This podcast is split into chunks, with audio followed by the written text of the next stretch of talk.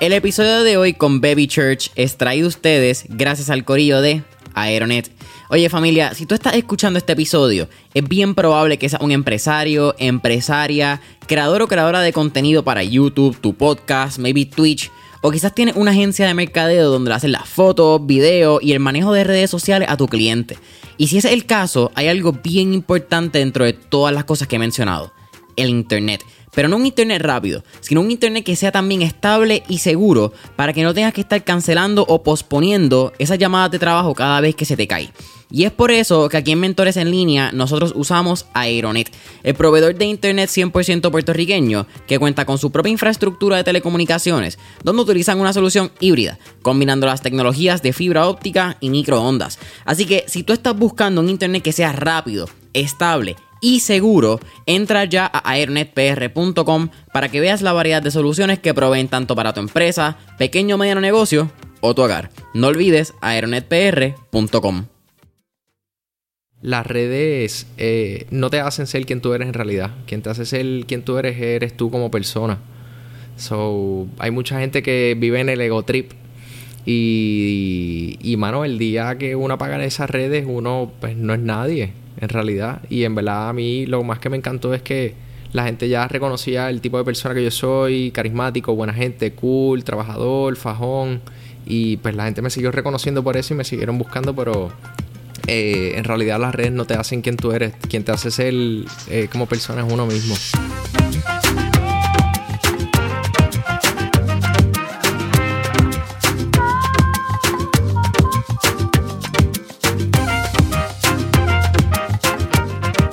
¿Qué es la que hay familia? Mi nombre es Jason Ramos y bienvenidos a Mentores en Línea, un podcast donde hablamos con los empresarios e influencers responsables por las marcas más destacadas, para que así conozcas quiénes son tus mentores en línea. Y en el episodio de hoy me acompaña un invitado que es ingeniero civil revalidado, es fotógrafo, es videógrafo y uno de mis creadores de contenido favoritos, Emilio Baby Church Iglesia. ¿Qué es la que hay, brother? ¿Qué es la que hay? Aquí estamos. Gracias por tenerme aquí. Súper pompeado, en verdad, en el día de hoy. Estamos súper activos. Eh, segunda es la vencida. No es la tercera. Lo logramos hacer antes. Mira, cuéntame, en, que tuvimos un pequeño blooper ahí cuando empezamos a grabar. Me estabas contando de dónde sale el nickname Baby Church, que yo creo que es como que la pregunta más común que te han debido hacer en la vida. Sí, pues mira, Baby Church viene desde mi infancia, de, yo creo desde que, desde que tengo como dos años, mi mamá siempre me decía bebito, porque yo era el bebito de la familia, así que nada, me quedé baby en ese sentido y Church fue pues algo que yo adopté luego, este, que es mi apellido, que es Iglesias, pero lo quise convertir en inglés para ver, ¿verdad? Y me sonó de momento un poquito más artístico, así que así lo dejé y lo mantuve. Cuando vas a ese, que yo creo que ese es como que tu branding, al fin y al cabo, o sea, ha sido tu, como que tu sello de Baby Church. ¿Tú lo habías pensado ya como eso mismo como era branding o un momento fue como que se quedó cool, quizás Instagram, Facebook, o ya para ese momento estaba la fotografía envuelta? Pues mira, ya para eso estaba la fotografía envuelta y de ahí fue que adopté, ¿verdad? Porque eh, siendo, ¿verdad? Considerándome Instagramer, eh, viendo otros perfiles, pues yo veía, pues de momento, pues sí, pues nombres y apellidos en inglés y yo decía, pues para comercializarlo un poquito más, pues decidí pues hacerlo, pues convertirlo todo en inglés. Y pues suena bien, en realidad Baby Church suena bastante comercial y hasta el momento lo es. Es súper comercial. Mira, antes de, empezar full tu historia, creo que es bien lindo que, tu abuelo es quien te regala la primera cámara. Yo creo que me gustaría poner la pregunta más concreta al principio del podcast. Hoy que estamos empezando el segundo, el segundo semestre, ¿y qué quarter? Segundo semestre del 2021. ¿Cómo Baby Church se describiría él mismo?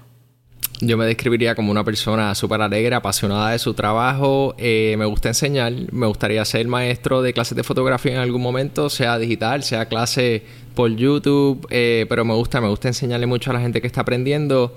Y yo como persona, pues soy, pues yo, tengo yo mi propia personalidad. Yo pienso soy bien diferente a mucha gente. ¿Te parece curioso que, y verdad, tú me corrigiste tu historia, pero tú nunca tuviste un maestro de fotografía? Tu maestro fue Google. Mi maestro fue Google, actually. Sí. ¿Cómo crees que es por esa eh, la razón por la cual quieres ser maestro? Como que para devolverle, quizás darle a alguien lo que tú no tuviste cuando estabas empezando. Eh, en parte sí, y en parte porque veo mucha gente que eh, se frustra eh, manejando una cámara y en parte pues es súper fácil, ¿verdad? A mi sentido, ¿verdad? Porque soy un profesional, pero creo que sería muy bueno pues yo educar a la gente de, de, la manera más fácil. Igualmente, al igual que como yo lo aprendí súper fácil por Google y leyendo, porque yo todo lo leí, pues a mí me gustaría demostrarlo más físicamente, digitalmente, como digo, por un video, etcétera. Está yo creo que es la primera persona que dice en el podcast como me gustaría ser maestro del, oficio. Yo creo que el arte de ser maestro es un arte que poco a poco también se ha ido perdiendo. Como que el, arte de la pedagogía, que es como que la, manera correcta. Está súper cool. Mira, cuéntame entonces cómo llega la fotografía a tu vida. Porque entiendo que es por tu abuelo que te regala un point and shoot. Pero ¿de dónde ahí pasa ese evento, suceso donde se pone, se pone seria como que el meneo? Pues sí, pues como dijiste, todo comenzó por mi abuelo, me regaló mi primera cámara, era una Nikon Point and Shoot, eso fue wow, este, yo te podría decir que 2008. Wow. Y entonces ya yo estaba en high school para eso, eh, este, nada, y de ahí pues proseguí eh, tomando fotos y era porque todo yo eh, competía surfeando y surfeaba con mis amistades, ¿verdad? Este, todos estábamos auspiciados en algún momento y eh, todo, pues, eventualmente comencé a ver a mis amistades que les estaban quitando estos auspicios. Así que yo tuve la iniciativa, ¿verdad? De con mi camarita que me habían regalado, comenzar a tirarle fotos a mis amigos para que no le quitaran a ellos sus auspicios porque ya a me lo habían quitado el mío. So decidí yo ser la granada y tirarle fotos para que ellos pudieran continuar con su, ¿verdad? Con, con su deporte y su, el dinero que ellos estaban ganando de esto para poder representar a Puerto Rico. Eso es bien loco, ¿verdad? Porque uno. Alguien, tú acabas de mencionar más o menos la fecha. Estamos hablando del 2008-2009. Esto era un momento donde tu celular pues, funcionaba como cámara, tú podías crear tu contenido, estaba en Instagram. Eh, y yo creo que es bien loco cómo los atletas, particularmente surfing, bodyboarding, skate, han hecho una carrera del contenido. Tú mira, ahora los veo en YouTube y hacen más dinero de YouTube muchas veces que de los mismos auspicios. Eso es así. Hace mucho más, mucho más. Y pues nada, todo procedió así y todo siguió también de que pues, de una point and shoot pues quise brincar a una DSLR. De una DSLR pues quise brincar a un poquito más allá. Ya me quería meter al agua, a tomar fotos debajo del agua. So, también eso fue una pasión que comencé a ver, ¿verdad? Tenía unas amistades en Tahiti y yo veía mucho sus perfiles y sus cosas. Este, yo no tenía Instagram para aquel entonces, pero lo veía por otras plataformas como Facebook. Eh, y YouTube, ¿verdad? Que YouTube era bien, era pues, plataformas que no se utilizaban mucho. Y pues nada, de ahí pues siguió escalando del agua y del agua pues a lo que sigue por ahí por abajo, que es eventos, conciertos, artistas, marcas, etcétera. Háblame un poco de, la fotografía debajo del agua. Eh, a mí me cagaría y pico meter una cámara al agua. Están los housing, ¿verdad? Y, está su equipo de, protección. Yo tengo mala suerte con los equipos. Yo he tenido dos life proof y cuando los tiro de momento a la piscina se me llenan de agua. He perdido unos dos celulares. Como que en, esa parte de la tecnología que supuestamente me va a ayudar. Pero cuéntame lo que es experiencia. Y yo creo que cuando tú estás, en tu caso, tú, tus panas son surfing. Cuando tú ves una foto desde dentro del tubo, como qué pasa por tu mente, cómo tú estás flotando, tú estás pendiente a que está debajo del agua, ¿qué pasa por tu mente? Pues mira, es un suceso de todo realmente. Lo primero es llegar a la playa y ver cómo están las olas, a ver si te metes o no te metes, ¿verdad? depende de, la, de las olas, si están grandes o están pequeñas. Eh, pero sí te pasa de todo por la mente. Desde que entras al agua, desde antes de entrar al agua, tú estás pensando, ok, me toca algo debajo de los pies eh, las olas, cómo estará la corriente, voy a tener que nadar duro, no voy a tener que nadar duro, por dónde me puedo salir más rápido. Ya yo uno, ya uno va con esta logística, depende de, ¿verdad? del tamaño de la ola en que está, de cómo tú sobre, ¿verdad? Por sobrevivencia, tú, cómo tú vas a salir y cómo tú vas a entrar de ahí. Y pues sí, te pasa todo por la mente hasta del tiburón que no existe, que tú piensas que te va a pasar por los pies, hasta desde la mejor foto que vas a sacar eh, de esta amistad tuya o este pana tuyo en la ola o sea, te pasa todo tipo de, de, pensamiento por la cabeza. ¿Has tenido encounterings con encuentros con tiburones? Eh, sí, en los reefs y en Tortola tuve también este, un encuentro con tiburones y sí, fue horrible de nadar rápido, bien asustado, nadar hasta un bote o treparme encima de alguien y decirle, hay un tiburón, eh, necesito flotación. Porque tú estás flotando en el agua, cuando tú estás tomando fotografía o tú estás en una tabla de surf, de UI? No, yo estoy nadando, actually. Yo estoy totalmente sumergido y todo, pues, nadando. Y todo es a eh, las piernas. Aquí mi motor son las piernas y mi mano para alzar la, cámara, que pesa. Eso, exacto, porque la cámara pesa individual con el housing, debe pesar más todavía. Ya yo entiendo por qué yo nunca he pensado tomar fotografías del agua. es como jugar polo, pero con una bolita de cemento en la mano. Y, tú mencionas lo del polo, porque yo no. ¿Cuándo, fue? Olimpiadas 2000, carajo, sé 2014, fueron las últimas. 2018, tuvieron que ser las últimas.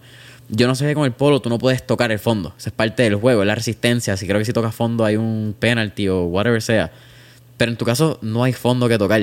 En tu caso, pues. Hay corales. Whatever the fuck is este, down there. Y sabes que si tocas los corales con la mano o con cualquier cosa, pues los estás matando, básicamente. Eso, también tienes eso, eh, eso en mente de pues, no me puedo parar en el coral, o voy a intentar de ni tocarlo, si me llevo una ola, tratar de nadar por encima lo más que pueda. También tengo una cámara que quizás pesa 10 libras en la mano, 15 libras, y que te jala cuando pasa una ola. Todo esto son cositas que uno contempla también, y pues nada, es, parte del entrenamiento de uno, es un entrenamiento sólido. Eso es bien loco. Eh, a nivel mental, creo que también es un entrenamiento que tienes que hacer. Tú me tienes que entrenar en la mente para saber que ¿Cuánto estás en el agua? ¿Una hora quizás puede estar...? He estado hasta ocho horas en el agua. ¿Consecutivo? Consecutiva. Entro, cambio o, entro, estoy cuatro horas, cambio la batería, vuelvo otra vez. En el caso, porque tú mencionaste en, en Tortola por el bote, eh, ¿prefieres cuando estás en tours, ¿verdad? Que en botes que quizás están en medio del mar y en momento buscan olas, o prefieres cuando estás en una playa, entonces tienes que nadar hasta cierto punto? Pues mira, prefiero más este estar en el bote porque usualmente la, eh, ¿verdad? Estos, estos beach breaks que, que, uno dice, estos reefs que rompen las olas, pues usualmente las, las, las mejores olas las encuentras cuando sales en bote y no hay nadie, hay menos gente, la calidad del agua pues no tienes un agua turbia, tienes un agua súper cristalina, ves el coral súper clarito debajo de ti, sabes en dónde estás parado, ves todo, así que el miedo es menos también y uno está más confiado también porque es más divertido. Tienes un canal, tienes por dónde salir, por dónde entrar. Es totalmente relax. Ok. Eh, yo nunca he sido surfer, hermano. Yo creo que eso fue como una de las cosas con, que yo me quedé con ganas que nunca aprendí. Traté una o dos veces. No, también tengo que, pensar que físicamente cuando traté no estaba como que con las habilidades correctas. Eh, habían como 60 libras por encima que hacen pararte un poquito difícil cuando tienes la fuerza correcta. Pero eso es súper cool. Mira, cuéntame un poco de, de cómo empieza la fotografía. Porque yo conozco de quién es Baby. Qué sé yo, tiene que tener 15, como 15, 16 años. En una fiesta de la calle San Sebastián. Y yo conozco de quién es la persona. Voy a darle el shout out, by the way, si alguna vez escuché este episodio a, a Monty Miguel Montoya, hermanito de Bianca. Sí. Eh, y él es quien me presenta a esta figura. Pero rápido me di cuenta que también la figura de Baby era la figura que estaba detrás de muchas de las fotografías de la Sanse con un sticker que decía en todo. ¿Cómo nace? Y, hay varias cosas que me llaman la atención de ahí, Baby. Creo que uno, el mindset de Joseo. no todo el mundo piensa ir a las fiestas de la San Sebastián a tomarlo y capturar las memorias de ese día. Porque, eh, background, para los que no estén en Puerto Rico, fiestas de la, San, fiestas de la calle San Sebastián eh, como un festival de Barbados, festival de Río de Janeiro, pero a nuestro estilo puertorriqueño, cinco días de beberata y ron intenso. por eso digo que es bien difícil, todos los 19, 18 años, tú tomar la decisión de que tú vas a practicar tu oficio en un sitio donde normalmente tú tienes todas las... Mano, todas las tentaciones posibles para no hacerlo. Y entonces, ¿de dónde sale la estrategia de guerrilla marketing? de vamos a poner nuestro nombre y nuestro sticker en todos lados y si tú quieres nuestra foto no tengo problema, pero el sticker tiene que estar. Pues todo comenzó en realidad, eh, esto fue en colaboración con Carlos Maldonado, que es, de, es mi mejor amigo. Shout out, sector este, público. Eh, shout out, sector público. Fucking username. pues, hermano, todo surgió en verdad desde. Yo te puedo decir que este primer año de universidad, donde nosotros nos vimos en una posición como que, ok, pues mira, estamos estudiando, necesitamos hacer dinero, tenemos que pagar la universidad, no queremos tener un typical work, ¿verdad? Este, un, un 9 to 5 o algo así. Eh, y decidimos, pues, por cuenta propia, pues, crear lo que es en todo y, nosotros íbamos a ser eh, relacionistas públicos. Entonces nosotros éramos, queríamos ser este, ¿verdad? Estas personas que entraba o iba a los lugares y nosotros documentábamos para esos otros medios que no tuvieran eh, presencia del mismo. Entonces nuestra idea comenzó pues por venderle estas imágenes a, a, pues, a, los medios que no tuvieran presencia. En todas estas actividades, eventos, etcétera, you name it, que quisieran pues publicarlo en alguna red, alguna revista. Y lo de las calles en Sebastián pues surgió porque Carlos tenía un printer para hacer stickers. Y también surgió porque pues nosotros decidimos por cuenta propia pues hacer una base de datos. Entonces, ¿cómo podíamos hacer la base de datos? Eh, para luego venderse a, a, las agencias de publicidad. Para esto nosotros teníamos, te puedo decir que eh, 20 años y ya estábamos pensando en lo digital, eh, la era digital, ¿verdad? En cómo eh, posiblemente pues, iba a evolucionar como lo que es hoy día. ¿Esto es que 2014? ¿2013? Esto es 2012, 2011. Estamos hablando, mano, Instagram barely being alive. Yo no tenía ni un Instagram, tan siquiera. Este, yo creo que eventualmente Snapchat era lo que estaba ahí. Pero nada, pues continuando con, ¿verdad? Con la historia, eh, nada, pues así. Entonces la idea era pues hacer un corillito, hicimos un corillito, íbamos ahí, tomábamos fotos y yo tenía a mi abuelo que tenía una imprenta, que fue el mismo que me regaló la cámara. So hice unas business cards y esas business cards decían en todo arriba y atrás decía busca tu foto en este website.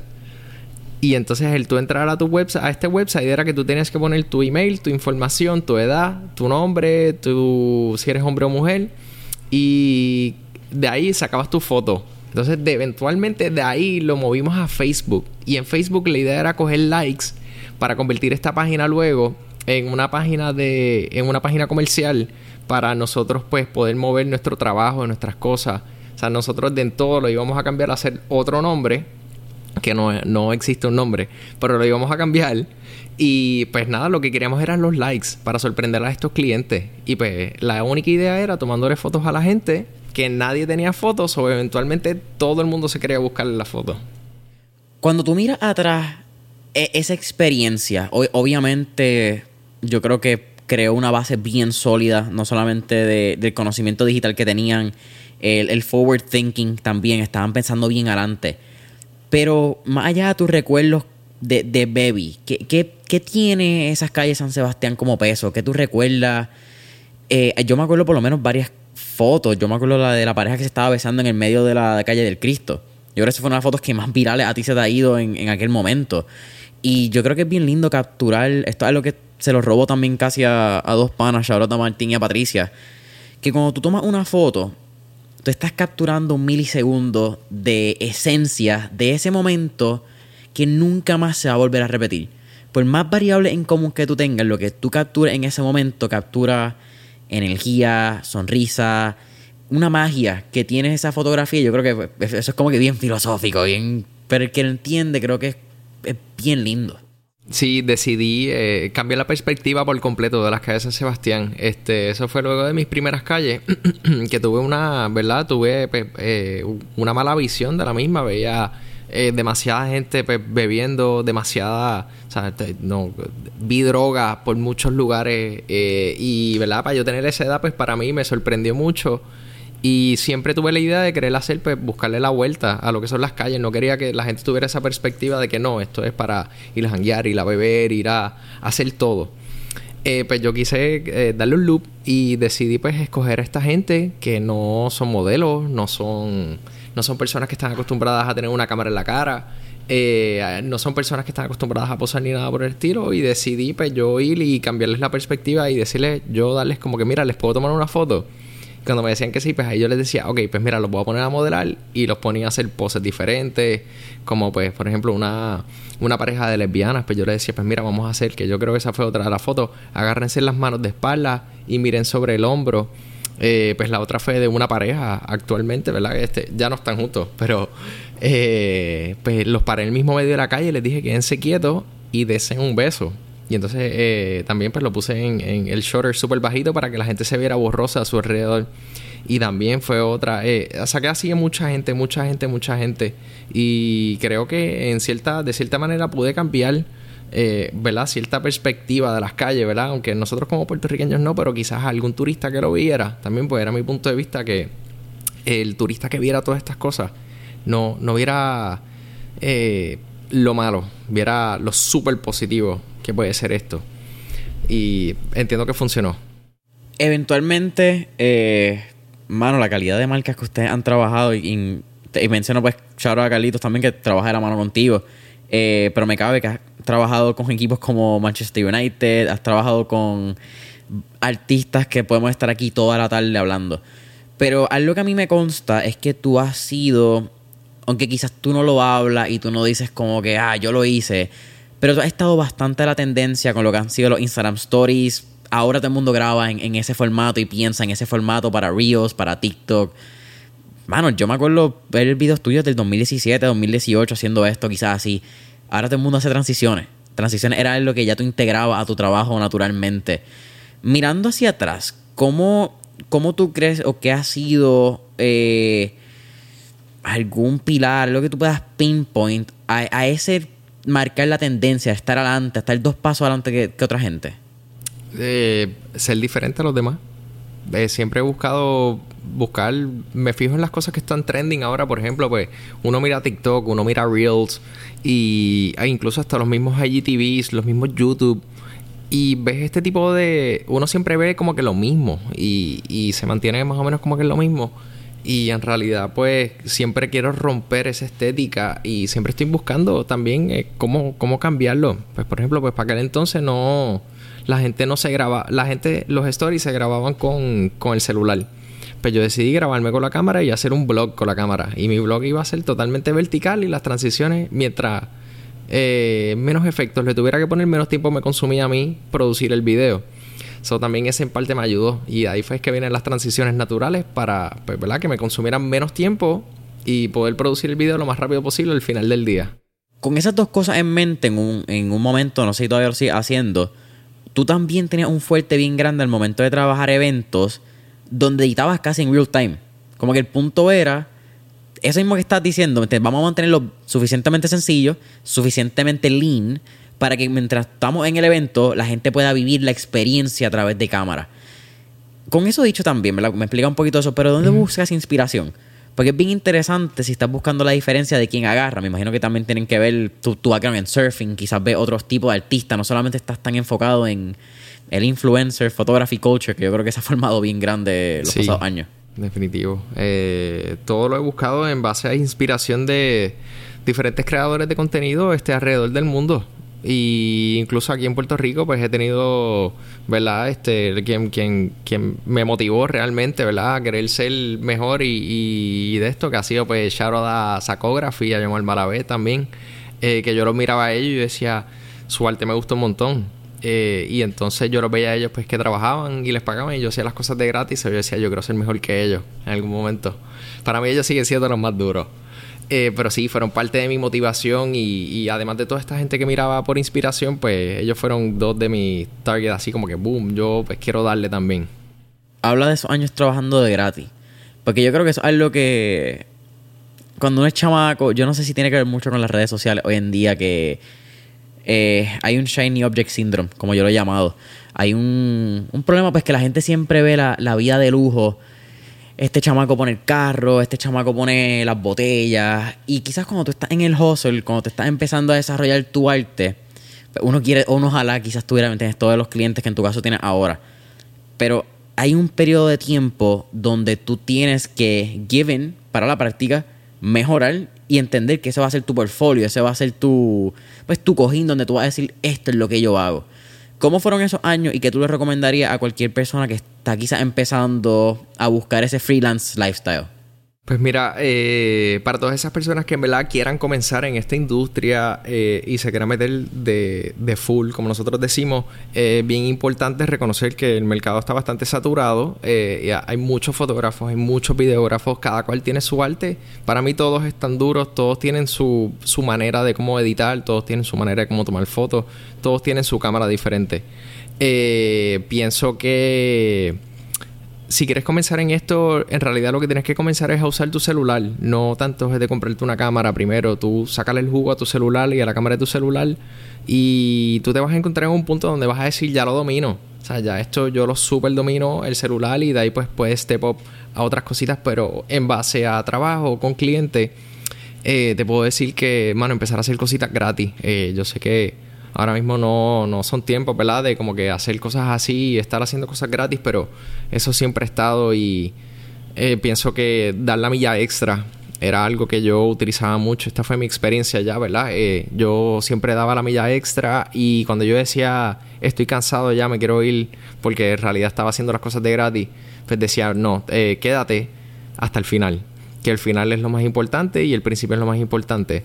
Y efectivamente yo, para mí, dar la milla extra, hacer las cosas de gratis y crear ese portafolio, fue lo que me abrió las puertas a, hacer muchas cosas como pues, por lo otro. Pues por ejemplo este comenzar a tomar fotos debajo del agua. Yo, lo hacía por pasión y por, por querer ayudar a mis amigos y eventualmente yo inconscientemente creé un portafolio haciendo lo que amo. Súper súper cool porque son fotos debajo del agua y no todo el mundo las ve. Eh, que pues que sí este nada al final del cuento lo que quiero decir es que eh, haz lo que amas sigue haciéndolo, da la milla extra y sí, hay que comenzar de gratis. ¿Cuán cierto es que mientras tú estás en segundo año universidad, creo que segundo o tercero, me corrige, National Geographic te hace una oferta para irte con ellos? Eso es así. Este, pues me hicieron una oferta. Ah, eh, actualmente todavía me pongo en comunicación con ellos. Viene por ahí un libro ahora de campings este, mundialmente, eh, de 100 camping spots alrededor de todo Puerto Rico. Y aquí estoy representando a Puerto Rico con una de mis imágenes. Así que pendientes. Pero sí, eh, National Geographic me hizo este acercamiento y para mí fue súper, súper, súper, súper, súper cool. estuve bien en shock cuando me lo mencionaron, pero eh, yo lo tuve que en parte rechazar, ¿verdad? Eventualmente porque pues nada, tenía en mi mente, quería acabar mis estudios, no me quería concentrar todo en que fuera fotografía porque en realidad pues no le veía salida al arte para aquel entonces, solo lo hacía por, por la pasión. Eh, así que me decidí, pues eventualmente, pues hacer, además de las tareas que, ¿verdad? Me mandaron ciertas tareas de, de fotos aquí en Puerto Rico y luego pues cancelé porque mis estudios pues los veía como prioridad para aquel entonces. Quizás hoy, pues la mentalidad de mucha gente es diferente y piensan pues que eh, la pasión va primero que los estudios, etcétera. Pero pues ese fue mi camino, ese fue lo que yo pues, quise decidir hacer. Pero creo que es bien cool. Creo que a, veces quizás miramos como el. Creo que tiene que ver con las redes sociales nuevamente. Creo que las redes sociales han traído tanta influencia, buenas y malas. No, creo que bueno y malo es súper relativo, se trata de perspectiva. Pero a veces por alguna razón, todos estos hustlers de Estados Unidos, ¿verdad? Que es la cultura que nosotros miramos como puertorriqueños muchas veces, hablan de esto de dropout, el, el dropout lifestyle, de todo ser Mark Zuckerberg, de todo ser Mark Cuban. Eh, bueno, Mark Cuban terminó universidad, actually. Eh, un Michael Dell que quizás se rajó antes. Pero yo creo que igual, si tú eres dropout, tienes que respetar el que decide terminar su universidad. Y que tú lo hayas dicho, mira, sí, a mí me encantaba la fotografía. Yo no estaba descartando quizás que a largo plazo lo iba a hacer. Pero yo sabía que mi short term eh, no es gratification, pero mi short term mindset lo que me quedaba es que lo que estaba de frente mío era terminar la universidad. Eso era la meta a corto plazo y me parece bien cool que otra mentalidad quizás podemos hablar que lo que empezaste lo terminaste. Correcto, sí. Eso es diferente. Esto es otro layer que yo no sé si queremos tocarlo porque es como que una llaguita para mucha gente. Eh, eh, eh, son muchas cosas en realidad. Este, sí, por ejemplo, otro punto, ¿verdad? Cuando uno está estudiando, este, esto es algo que me decía mi papá mucho, me decía, este, no te vuelvas trabajando, que el dinero jala. Y sí, en parte, pues lo vi y, generaba dinero, porque tenía que pagar ciertas cosas, los estudios. Y pues sí, en parte, pues yo decidí, mira, en realidad, sabes que eh, me súper frustrado lo dije y lo hice y fue pues cancelarla a toda esta gente y decirle, mira, no, yo tengo que terminar mis estudios y después cuando termine nos vamos contra todo. Estuviste unos años en Miami trabajando como tal. Sí. Cuéntame entonces de lo que es lo que tú llamas como que tu base cliché de fuck the 8 to 5, I'm gonna continue my passion. Que me parece súper interesante porque en un momento you gave in your passion and then you gave in the work itself. Correcto, sí, este, a mí siempre me habían vendido, eh, específicamente mi, mi, familia, ¿verdad? Este, siempre me habían dicho que, ¿verdad? Haciendo mi profesión iba a ser súper exitoso en la vida, este, y entonces me, me, comparaban con, como con los doctores, pues mira, uno mira a un doctor y, y uno dice súper, súper trendy, ¿verdad? Así como la gente lo dice, no, que si un doctor, pues, tiene dinero, esto y lo otro. Pues yo no aspiraba al dinero, pero sí aspiraba, pues, a querer hacer mi profesión y tener un, un estilo de vida, pues, bueno, saludable eh, pero de momento, pues, mm, llegó a este primer trabajo donde, pues, me voy de un día, de, estuve solamente, yo, mi transición fue en dos días. Me llamaron un lunes y ya el miércoles ya estaba viviendo en Miami. eh, a ejercer la profesión y nada. Y de allí, pues, estuve tres años y esos tres años quise literal. O sea, yo le di cáncer, como dijiste, a mi hobby, a mi pasión, que siempre lo ha sido la fotografía, los videos, eh, el capturar el momento super cool, la naturaleza, los ríos, las playas. A ¿verdad? meterme en una construcción, a ser project manager y manejar tres proyectos, cuatro proyectos, cinco proyectos y manejar un montón, ser jefe básicamente y de estos proyectos de construcción que tienes a tanta gente que son, eh, ¿verdad? No, no, no es por juzgar, pero es, la, típica imagen de estas personas que son pues como macharranes, son así como personas bien fuertes, son alcohólicos. Sí, estos tipos que a las 6 de la mañana se están comiendo un plato de arroz habitual y chuleta. Así, y dándose una cerveza. Eh, pues eh, fueron parte de mi experiencia también, ¿verdad? Son cosas que a mí me impactaron durante mi, mi transición eh, y también pues económicamente Miami es caro, es bien caro Miami y la paga pues a mí no me estaba pagando muy bien para todo el trabajo que hacía. Bueno, incluso nosotros como puertorriqueños estamos acostumbrados a hacer tantas cosas y aprender a hacer tantas cosas que uno llega allí y allí cada persona tiene un rol y es, tú haces tu rol. Y yo quería hacerlo todo porque pues me gustaba lo que hacía también. So, yo cogía y terminaba haciendo el trabajo el que estaba atrás mío en, en mi oficina y súper aburrido en verdad. Me aburría y, y no podía más. So, lo que hice fue tomar la decisión de cancelar el trabajo. Literalmente pasó María. Me acuerdo que pasó María eh, y yo dije, eh, le decía a mi jefe, me quiero ir, me voy me voy, que mi familia está en problemas y mi familia estaba súper bien en realidad. Era que yo quería renunciar al trabajo. Y me fui literalmente con mil dólares en la cuenta. Estaba súper pelado. Y decidí meterme en la fotografía y en la videografía otra vez eh, con todos los poderes. Y mi hustling comenzó haciendo cosas por real estate allí. Y eventualmente cogí y empecé en un restaurante allá. Y de momento empecé con un artista este, que vino de California. Y de momento comencé a trabajar con la persona más rica eh, número 3 en todos los Estados Unidos a tomarle fotos y a grabar también videos. De momento vino Mick Mill, que es otro artista. Entonces vino Rolling, eh, Rolling Loud. Y, al festival. Al festival. Entonces comencé a trabajar el festival y con el artista. Entonces, no, ha sido una historia bien grande. Después de ahí, como que. Y todo esto ha sido.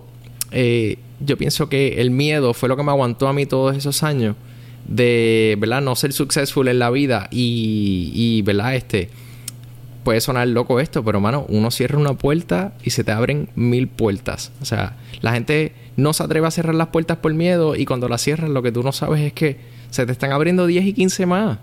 Y efectivamente, y he visto amistades mías que hasta le ha pasado lo mismo, cierran una puerta y boom, mil puertas se le abren y así mismo me pasó, súper afortunado, súper super brutal también poder tener la experiencia de viajar, eh, conocer a un montón de gente, conocer a un montón de artistas, eh, trabajar en un montón de eventos como el Ultra, el BPM. ¿El what? El, BPM? sí, sí. ¿Eléctrico también? es música, eh, es house. Ok. pero es más el hecho de no, no por la escena, sino que es por trabajar con todos estos artistas, estar al lado de ellos literalmente y y, ver todo este tipo de cosas pues te crea cierta experiencia en parte. Así que sí, ha sido bien loco.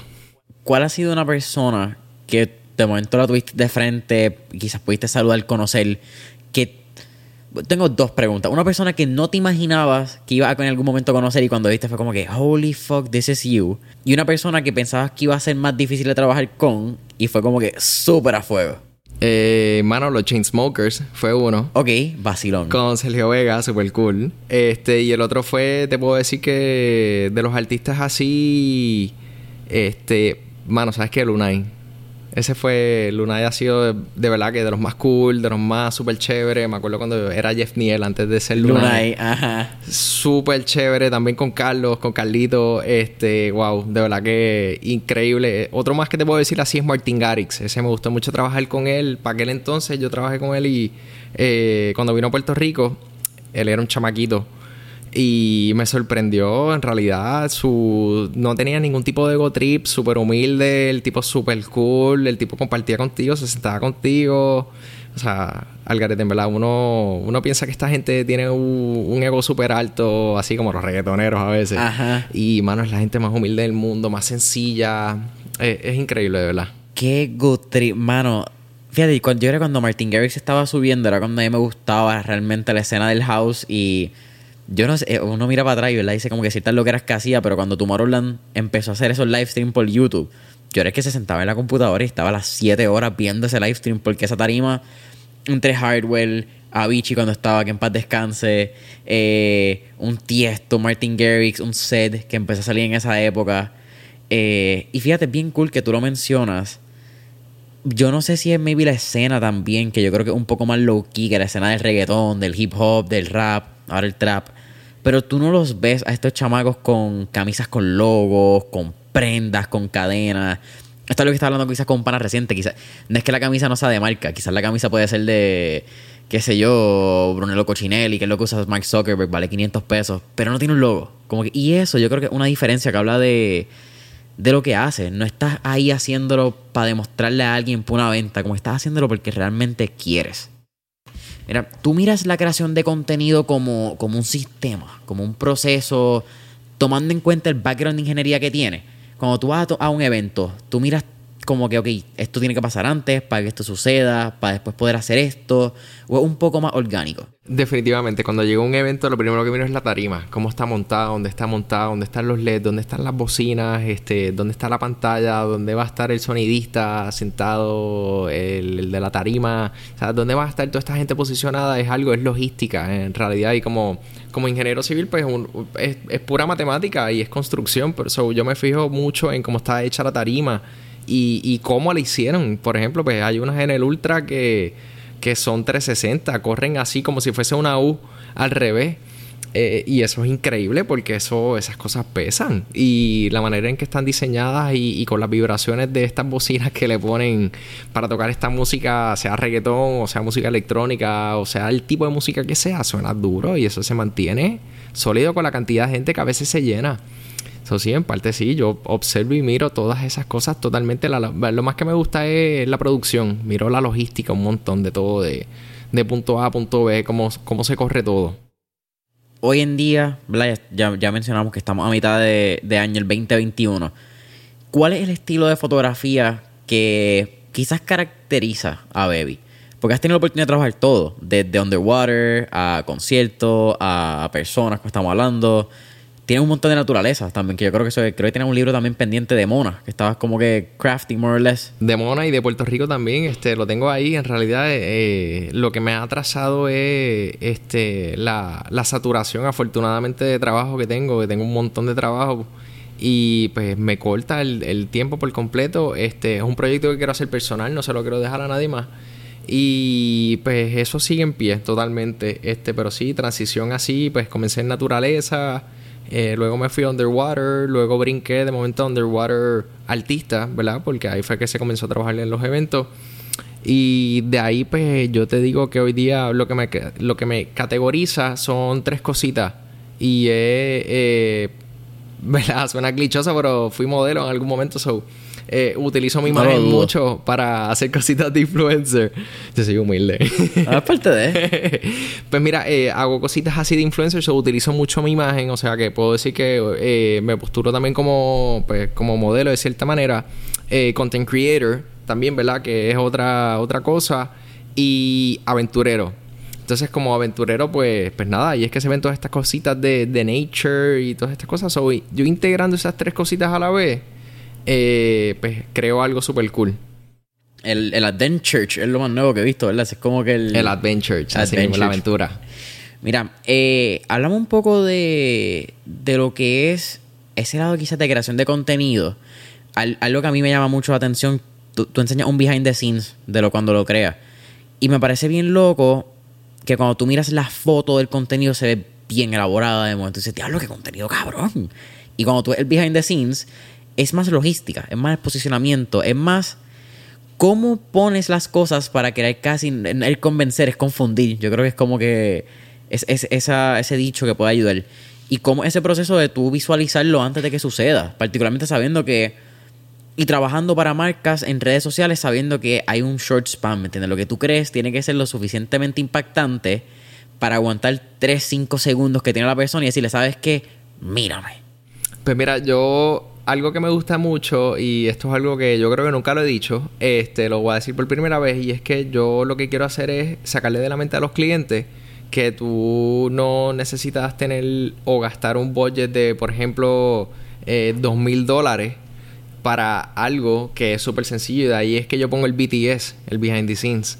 Eh, lo pongo con esa, con toda la razón de que el cliente vea que, que en realidad esto es más sencillo de lo que parece que en, ocasiones, y yo totalmente yo los respeto, vemos, o sea, esto es totalmente diferente, ¿verdad? Una producción grande, pero como contenido digital, pues la gente piensa que es un monstruo tener que hacer algo tan sencillo y, es algo súper básico de hacerlo, que se puede hacer por un fragmento de un budget súper pequeño, que no necesitas ni todo el equipo necesario, o sea, mientras más simple sea, mejor te salen, tener lo necesario para poder producirlo.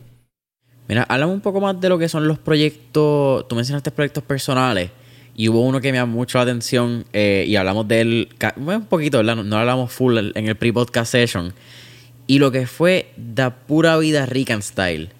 Cuéntame. Wow. Me, pareció bien trivioso. Shout out a Víctor Curet, que es uno de, los secuaces en, en ese video. Pero cuando lo vi, me pareció bien lindo. Porque esto no es un proyecto pago. Esto no es. Que vaya a ir por la fecha, te pregunto. por la fecha está en YouTube el video. Voy a dejar el enlace en la descripción sale quizás por el aburrimiento de la pandemia. Como que el, o, el aburrimiento del tiempo, esos primeros dos, tres meses, como que te sentaste a editarlo. ¿Qué, qué sucede ahí? Cuéntame un poco más de ese video. Pues mira, eh, todo sucedió porque el video ya yo lo tenía documentado. Mi idea fue pues hacer, literalmente fue ir a grabar y hacer un video, este, y tomarle fotos a, ¿verdad? a todo el corillo. También quería ir.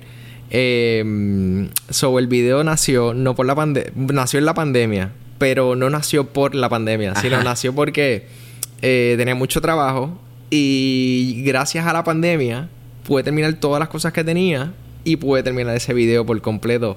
Que como lo pudiste ver, pues el video tiene casi una hora de video y eso tarda un montón en editar. En, bajarlo, en procesarlo, la computadora nada más es... Una vez tú terminas, es como que ok, vamos a darle share to desktop o whatever, ¿verdad? Porque tienes que hacer eh, processing, al fin y al cabo. Es como, ok, pues dale.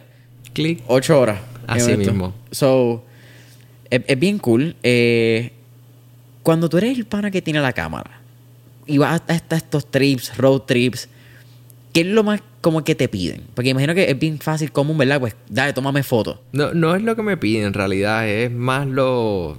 Es más lo que me gusta hacer. Y como me, me encanta tanto lo que hago, que yo soy el que voy detrás de, por ejemplo, de estos panas míos y le digo, dale, ponte, dale, ponte, o haz esto, haz lo otro, o, o yo te cojo en tu manera natural, no sé, por ejemplo, estás jugando ping-pong, pues, pues, dale, sal jugando ping-pong ahí, olvídate, no me miras a mí, no me miras a mí. Tratar de hacerlo lo más orgánico posible también, yo creo que eh, se ve lo más realista. Así que, y eso gusta, ¿verdad? Mientras más crudo, más realista, pues como que más te gusta, no lo, no lo ves tan procesado y no sé por qué, pues gusta más así. No, creo que es divertido y, y pues el, video, como dije, voy a mencionarlo, está abajo en, la descripción del episodio. Pero eh, creo que también es bien loco porque aunque no lo habías diseñado, ¿verdad? No estaba en... No, no habías editado. Pero el episodio tiene sus partes bien jugosas donde tú ves las personalidades. Como que fue, fue un... ¿Cuándo fue ese trip también? Eso fue yo, si no me equivoco, 2018. Wow, esto sale años después. Ajá. Esto sale dos años después. ¿Qué piensan tus panas? Eh, ¿Cuándo, eso sucede? Cuando ellos ven que el video está editado, ¿qué ellos te dicen? Eh, ellos, eh, Víctor me convenció a meter la presión. y ahí fue que yo fui y terminé, ¿verdad? También, porque como te digo, era tan extenso, yo lo quería hacer tan cool el video, que pues, le, quería, le quería poner una introducción y el intro se ve súper cool también porque salen todos los nombres de todos ellos. O es que parece una miniserie de, de esta TV. Sí, sí, sí, sí, sí.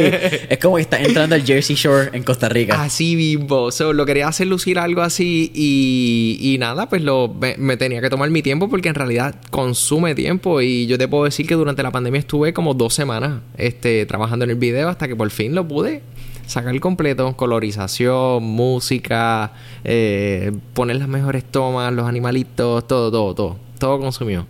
Háblame de la pandemia. Eh, hay dos cosas que... Hay una pregunta más puntual, pero esa podemos dejar después. Pero antes de empezar la pandemia, todavía he empezado a hacer lo que yo le llamo un, un dopamine detox, es simplemente borrar redes sociales. Sí. Cuéntame ese proceso y dentro de ese proceso dos preguntas.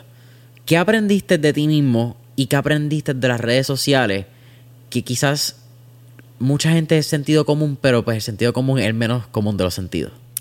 Pues mira, este, apagar las redes sociales en verdad fue un proyecto personal que quise hacer. Eh, me quise dar mi tiempo, mi espacio. Las redes te consumen mucho tiempo. Uno no se da cuenta. A veces tú miras al final de la semana, a suponer un viernes, y tú ves el tiempo que tú consumiste en la aplicación y te pueden salir fácil ocho horas. Eso es un día completo. Yo prefiero no verlo. Eh, eh, o hasta más, te podría decir. Y, y en realidad solamente en escribir un caption y ¿qué foto voy a publicar? O sea, me tardaba fácil como una hora, este, y totalmente ilógico. En esa hora yo pude, yo puedo hacer un montón de otras cosas. Yo puedo ir al gimnasio, yo puedo cocinar, yo puedo, no sé, lavar la casa, limpiar la casa. Hay tantas cosas que puedes hacer con esa hora. Eh, y pues nada, decidí literalmente desconectarme por completo. Y lo más increíble era que la gente me buscaba, pensaba que me había pasado algo, un trastorno mental o algo así. En realidad era todo lo contrario, era que me quería eh, eh, salir de todo esto, tenía, veía mucha marca, mucha cosa. Y salir de este entorno, de esa burbuja y seguir trabajando mis proyectos, ¿verdad? Porque tenía todavía mis, proyectos, la gente me llamaba, la gente me seguía contactando. Eh, pues fue más increíble todavía porque me apagué por un año completo. y aprendizaje de todo esto es que, pues, las redes no te hacen ser quien tú eres en realidad. Quien te hace ser quien tú eres, eres tú como persona. So, hay mucha gente que vive en el ego trip. Y, y mano, el día que uno apaga esas redes, uno pues no es nadie, en realidad. Y en verdad a mí lo más que me encantó es que la gente ya reconocía el tipo de persona que yo soy, carismático, buena gente, cool, trabajador, fajón. Y pues la gente me siguió reconociendo por eso y me siguieron buscando, pero eh, en realidad las redes no te hacen quien tú eres. Quien te hace ser eh, como persona es uno mismo. ¿Tuviste un, un FOMO, un Fear of Missing Out, eh, cuando empezaste a, a cerrar la. ¿Verdad? Porque déjame hacer un, un caveat. Tú borraste la aplicación, no fue que tú cerraste tu perfil, que son dos cosas distintas. Sí. Cuando. Y tú pensaste que quizás también iba a perder followers. Porque como estaba mencionando, yo te considero como uno de los influencers originales en mi lista, por lo menos. Yo yo he buscado cuándo te di follow. Yo creo que te di follow como para el 2014, 2015, cabrón. Como que tú estás en los primeros 100 personas cuando. Porque sabes que ahora puedes darle como que. Eh, lo sé, lo sé. Ajá, el filtro de, de, Instagram de cómo buscar los followers. So, Baby Church para mí es como esos primeros influencers en la isla. Y pues yo imagino cuando tú cierras un perfil sabiendo que mucha gente entra y consigue tu trabajo a través de ese perfil, pues me da curiosidad si tuviste un fear of missing out, pensaste que que el mundo se te iba a caer durante esa primera semana, dos semanas, que yo creo, ¿verdad? Es como que ese shock. Sí, uno automáticamente cogía el celular y, y, lo prendía. Y, y, es ya una costumbre súper mala, súper tóxica. Este, es como, por ejemplo, nosotros pues decimos, tenemos nuestras palabras, nosotros decimos cabrón, eh, loco. Y son palabras que son de costumbre decirlas. Pero en realidad, pues no es algo bueno decirlo. So, tú dejar de decir esas palabras es lo mismo que tú dejar las redes sociales. Y yo creo que eso es una prueba que se pueden hacer ustedes mismos al diario. Tratar de decir esas palabras y tratar de no coger el celular. Cada vez que tú coges el celular es para ver la hora. Y entonces cada vez que coges el celular es para también meterte en alguna red social. O es, bien loco. Tú sabes que a mí me ha pasado grabando y, y ha sido... Parte de lo que a mí me gusta de volver a grabar presencial es que me da un poco más de enfoque en la entrevista. Estoy un poco más consciente. Cuando tú estás atrás de una pantalla es bien complicado tú estar una hora y media, como que una hora y cuarto mirando la pantalla y tratar de estar consciente. Y cuando yo estoy grabando desde mi casa, me he dado cuenta que yo hago así automáticamente. no están mirando el video, está peleando contigo. Pero yo toco el celular. Como que hay una posición donde ya yo sé que yo dejo el celular. Y cuando no está, le doy a la mesa. Y me he dado cuenta que ya es el hábito que he creado de que mi celular está ahí y constantemente voy y lo busco. Y el hábito es entro, pongo mi cara y entro a Instagram. Y esa es una razón por la cual yo quité el, Face ID. Porque tú pones el Face ID simplemente estás brincando por encima una barrera de tener que poner tu password. Automáticamente lo haces. Y lo haces en automático. Por eso mismo fue que yo lo hice. Me quise desconectar de todo y lo apagué todas las redes, las borré todas. Eh, la gente, como te digo, no me conseguían y pues me escribían por WhatsApp o me contactaban porque alguien le dio un número de alguien. Eh, porque era la, única manera de, ¿verdad? De, buscarme. So, sí, este, yo se lo recomiendo a cualquier persona. Es súper saludable. Es extremadamente saludable y eh, eh, aprendes a... ¿Verdad? Que el celular tampoco no lo es todo. O sea, tú te despegas de todo, tienes más tiempo para ti, no sacas las mismas ideas. Por ejemplo, yo en mi caso que soy un creativo, pues al no tener eso por un año completo, cuando yo hacía mis, mis proyectos, yo no estaba pendiente, ¿verdad? Lo que estaba pasando. Y cuando hacía mis cosas las hacía de scratch, desde yo mi idea, desde yo conmigo mismo. Y eso fue algo que yo aprendí bien grande también, que no veía lo que estaba pasando con los videos y cuando producía videos eran totalmente diferentes a lo que todo el mundo está haciendo por ahí. ¿Tú has tenido que sacar a otros quizás creadores de contenido de tus redes porque piensas que contaminan tu, tu óptica tanto al momento de grabar o al momento de editar? No, yo siempre le saco algo bueno a todo el mundo siempre a, a, los seguidores que tengo que crean contenido también, como que siempre los he mantenido porque siempre hay algo positivo que les saco. Como uno siempre sigue aprendiendo en la vida, pues así mismo se siguen aprendiendo técnicas y cositas. Y por ejemplo, equipo también es otra cosa. Eso, eso me ha pasado recientemente. Veo mucha gente y miro, miro mucho al equipo, más que, que el trabajo que producen este, para ver cómo lo están haciendo, qué están haciendo, o sea, cómo funciona. Yo también sigo aprendiendo a diario, con, todo el conocimiento que tengo, yo sigo aprendiendo todos, todos, todos los días. ¿Qué tres hábitos te mantienen eh, creativo? Eso es medio loco, ¿verdad? decirlo, ¿verdad? Como que te mantiene creativo. Pero ¿cuáles serían?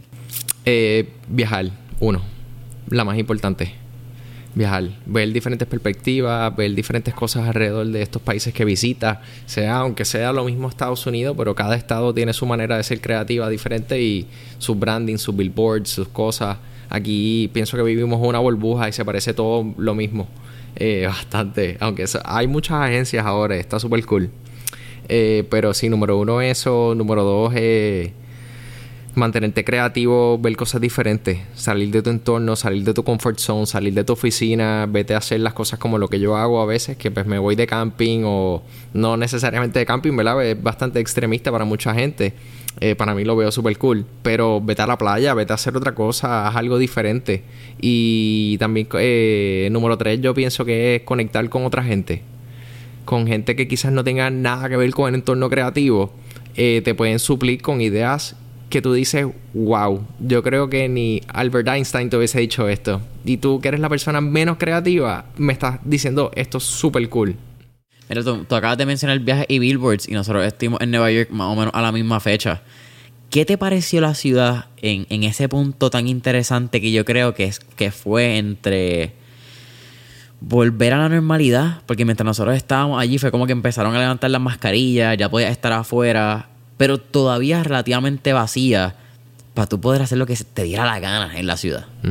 Este, lo veo, eso allí yo lo encontré bastante saturado. ¿En serio? Sí, demasiado saturado y demasiado branding, pero también es porque en Nueva York ya tienen a la gente programada con... Quien vive en Nueva York está programado ya a ver toda esta cantidad de cosas. Y quien pues no vive en Nueva York como nosotros, pues quizás nos sorprendemos de tanta eh, de tanto, tanto branding, tanta cosa, tanta cosa que te están metiendo por ojo, boca y nariz y, te lo ponen en la cara para que lo veas sí o sí. Pues está cool, estás vendiendo tu producto como quieras, estás pagando un montón también, el cliente tiene que estar pagando un montón.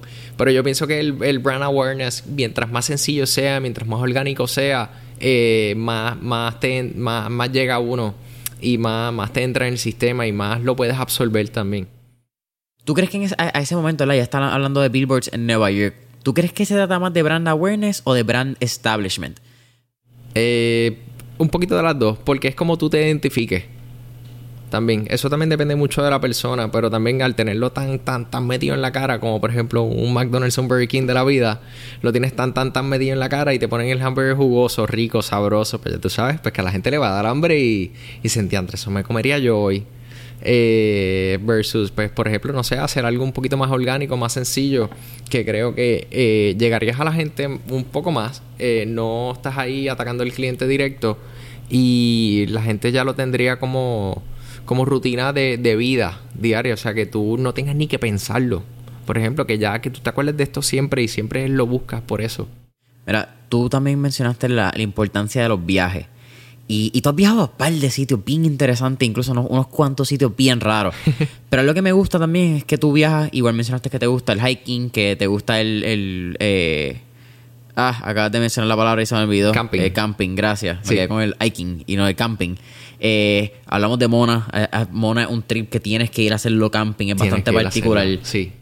Y eso yo creo que implica casi este estilo de vida mochilero, que ahora está como que medio, medio Es trending, el, es whatever. el hustle, es el tú estar solo, es el tú, cuando uno está solo y no estás acompañado con alguien, tiendes a, a subir tu guardia en muchos sentidos y a subir tu conocimiento y ese sexto sentido se te prende en automático y estás tú por tu propia cuenta, tú cuidándote.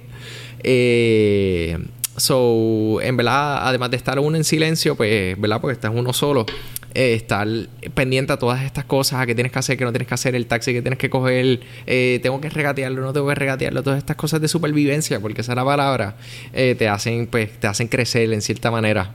¿Has tenido alguna experiencia que mirándola ahora, ¿verdad? Mirándose atrás tu día, diablo, eso estuvo bien el garete, en verdad, mano.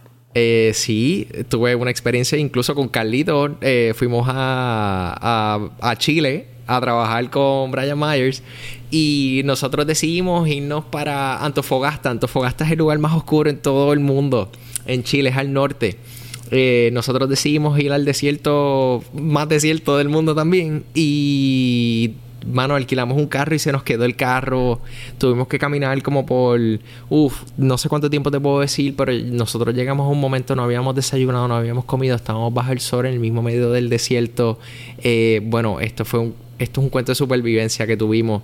Eh, y ah, estuvimos al borde de, en ese momento que tú dices, ya lo me voy a morir aquí. So, uno, nosotros nos sentimos así como que aquí nos vamos a morir. Y es bien loco porque ahora mismo tú estás caminando y yo sé que somos, esto es una isla, pero allí tú lo que tenías alrededor eran alpacas y estabas pensando en que puede venir un tigre del desierto, un gato del desierto, que son básicamente, tú sabes, depredadores. Sí, son felinos naturales. Uf, y pues nada, gracias a Dios, en verdad, el mundo, lo que sea, nos salvó. Eh, llegó esta gente, nos salvó la vida y es bien loco porque nosotros vi, nosotros vinimos de, de, este ego trip con el artista, eh, de vivir este show, estas experiencias en Chile que son súper fanáticos, a ir a este desierto, alquilar un carro, que se nos quedara el carro y que esta familia nos rescatara al mismo medio del desierto y que cuando tú llegaras a tu casa lo que tienen es una choza de madera y te reciban con pan, te recibe el nene chiquito con una sopa y te hacen un té de las plantas que están en el mismo medio de la calle. Eh, para mí eso fue bien impactante ver la humildad de esta gente que de no tener nada, de nada, eh, te puedan recibir con tantas cosas. Ellos te estaban dando de lo poquito que ellos tenían. Eh, para mí eso fue una experiencia súper loca, uno. Y dos, eh, de mucha enseñanza y de ser bien agradecido con, con todo lo que nos pasa en nuestro entorno. ¿Qué desierto fue? ¿Atacama? Atacama.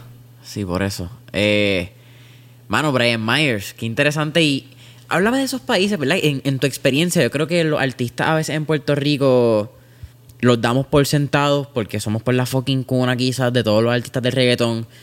Pero tú ver un Brian Myers y comprarlo aquí en Puerto Rico al momento de llegar a Chile, a, a esta fanaticada en Latinoamérica, ¿qué, ¿qué te pone en perspectiva del talento que saca la isla? eh, bien grande el talento que saca la isla. Aquí nosotros lo más que producimos es música. Eh, O sea, aquí no se procesa, aquí no se produce de, eh, ni, ni, o sea, se producen cosechas y todo este tipo de cosas de vegetales, pero la mayoría de las cosas son importadas y nosotros lo más que producimos es música. Eh, y artistas. Nosotros producimos muchos artistas. No sé cómo la isla lo hace. No sé si es un hambre que tiene la isla al ser tan pequeña y ver el mundo tan grande que nosotros como puertorriqueños nos queremos comer todo el mundo y queremos hacer y salir de nuestra zona de confort. Eh, pero sí, eh, Puerto Rico es clave para todo esto. Es súper clave. Pero, baby, ya estamos finalizando casi el episodio de Mentores en línea. Pero, what's next for Baby? Para mí lo próximo que viene por ahí es eh, hacer una agencia de publicidad sólida, eh, tener un, una casa productora eventualmente. Este, quisiera, ¿verdad? Esos son mis goles, mis sueños por el momento. Estoy evolucionando poco a poco. Yo y mi equipo también estamos creciendo. Eh, esto es algo que uno solo no puede hacer. Así que en el equipo está la fuerza. Y, mano, yo lo que puedo recomendarle a todos ustedes es que eh, sigan su pasión. Es duro el camino. se puede complicar mucho. Uno se las puede ver negra y tocar el fondo pero créanme que los resultados son muy buenos eventualmente con el tiempo y uno es feliz. Boom. Mira, siempre al final hacemos cuatro preguntas, un poquito más directas, casi... Sigo diciendo lo mismo, debería ponerle un nombre ya para el próximo episodio. No sé si son preguntas de rayo, preguntas de fuego, whatever the fuck. En algún momento decidiré qué nombre ponerle. La primera, si pudiéramos estar en este trip de Back to the Future y montarnos en un DeLorean, ¿a qué época, décadas o periodo histórico te gustaría ir y por qué? Diablo. A lo. Yo te diría que. A los 1900. Y te diría a los 1900 para ver ese estilo de vida de cuando estaban todavía la gente en carreta. No había un motor. Todo era a pico y a pala. O sea, tú imagínate Puerto Rico. Todo verde las playas limpias, porque no había, o sea, las playas no había construcción, no habían edificios, no había nada. O sea, ver todo este tipo de cosas y yo pienso que uno ir atrás, ver eso, valorarlo versus lo que tienes ahora, eh, creo que da mucha importancia a muchas cosas. Eso pico y pala, una, es una canción de Fuete Billete, ¿verdad? yo creo que yo creo que sí, ¿verdad? Promo auspiciada. Era, eh fíjate qué cool con la, con la segunda pregunta. Tenemos un playlist en Spotify que se llama Mentores en línea, el playlist, donde tenemos todas las canciones que motivan y pompean a nuestros entrevistados. Así que, con eso dicho, ¿qué canción motiva o pompea a Baby Church? Eh, wow, son muchas, pero una de las más que me gusta así es Cinderella de Bob Sinclair. Esa es nueva, fíjate. Eh, mano, el podcast, el, el podcast, el playlist tiene casi 10 horas ya. Y siempre que hice una canción con un artista nueva, eh, es bien entretenido. Porque sí, es como que añadiendo layers a esa cebolla del playlist. Está bueno. El playlist está, está bien duro, en verdad. Va desde ahora Bob Sinclair, casi Bob Dylan, hasta la mitad del álbum de Bob Bunny. Está el carete. Roses también de Chainsmokers, super fan. Chainsmokers le mete. ¿Ellos llegaron a venir a la isla? Sí, claro que sí. Su manejador llegó a ser puertorriqueño incluso. ¿En serio? Sí. Eso sí que no lo sabía. Sí. Yo me perdí ese concierto. Era su, su housemate. Sergio. ¿Y cómo ellos nacen? En, no, conozco la historia de Chainsmokers. En Syracuse. ¿What? entonces en universidad empezaron a tocar el DJ. En college. Empezaron a tocar en, en parisitos allí de college y por ahí empezaron y su manejador Sergio pues comenzó a, a expandirlos un poco. Qué fucking good trip, mano. Es, es, es, historia de universidad a veces como que debería ser bien cool contarle. Yo creo que a veces se, se pierden, como estamos hablando de la universidad. A veces quizás puede ser como que bien estudio, bien saca tus notas, haz tu internado. Yo miro la universidad bien diferente de otros ojos y yo lo miro como la universidad te pone en una posición para tú poder aumentar tu network o 100 veces o quedarte siendo igual. Ninguna está bien, ninguna está mal. Esto es algo que yo he tratado de entender poco a poco. Mientras uno va creciendo es bien interesante entender las perspectivas de otras personas. Y... Depende de lo que tú busques también. Exacto. O sea, te puede ayudar en todos los sentidos. Desde decir, esto no me gusta, olvídate de esto, hasta decir yo quiero ser mejor que toda esta gente que va a trabajar un 8 to 5. Y no está bien o mal. No está bien ni mal. Eso está, eso está a tu discreción, a tu manera de ser y a lo que tú estás buscando con tu futuro y, tus logros y tus sueños. Que eso es lo más importante. Siempre lograr tus sueños y no vivir con esa frustración en la vida. Boom. Baby, tercera pregunta. ¿Qué tres libros les recomendaría a nuestra audiencia? Eh, The Four Elements. ¿Cuál más? ¿Tiene alguno más? Tú me dices. No, ese es el. Ese es como que el, el pilar. Ese es el pilar. Me gusta. Nunca lo he leído, no sé ni de quién es. Ese es el pilar. Ese es el top, top, top, top, top. Bello. Mira, baby, ahora sí, cuarta y última pregunta. ¿Cuál sería un último tipo de recomendación que le daría a nuestra audiencia? Eh, quizás en la misma línea de pasión. Que yo creo que es un, un tema que tú realmente, valga la redundancia, te apasiona. Sí, en realidad es, mano, sigue tu pasión, sigue lo que tú amas, sigue, sigue, sigue esos logros que estás haciendo. Eh, eh, tú sabes, es difícil, pero esos logros eventualmente se, o sea, tienen su recompensa. Y, sus cosas en vida. O sea, que si tú quieres viajar, viaja. Si tú quieres hacer esto, hazlo. O sea, no te limites a una cosa. Yo sé que a veces nuestros papás o, nuestros seres queridos nos ponen como limitaciones de cierta manera y, y nos ponen ciertos miedos en el camino. Este, pero creo que sí deberías de sacarle lo mejor, lo mejor a lo que te dicen o lo que hacen. Eh, y tú, pues por tu lado, tú también eres un ser humano y tienes que hacer lo, lo, que tú te ama, lo que a ti te apasiona, lo que a ti te gusta. Si tú quieres ser una persona successful en la vida, al menos de que te guste, ¿verdad? Esto y esto es súper respetable, ¿verdad? Todo tipo de personas, ¿verdad? Si te gusta el 8 to 5, perfecto. Eh, pues hay gente que no le gusta, hay gente que le gusta, hay gente que le gusta estar en oficina, hay gente que no le gusta estar en oficina.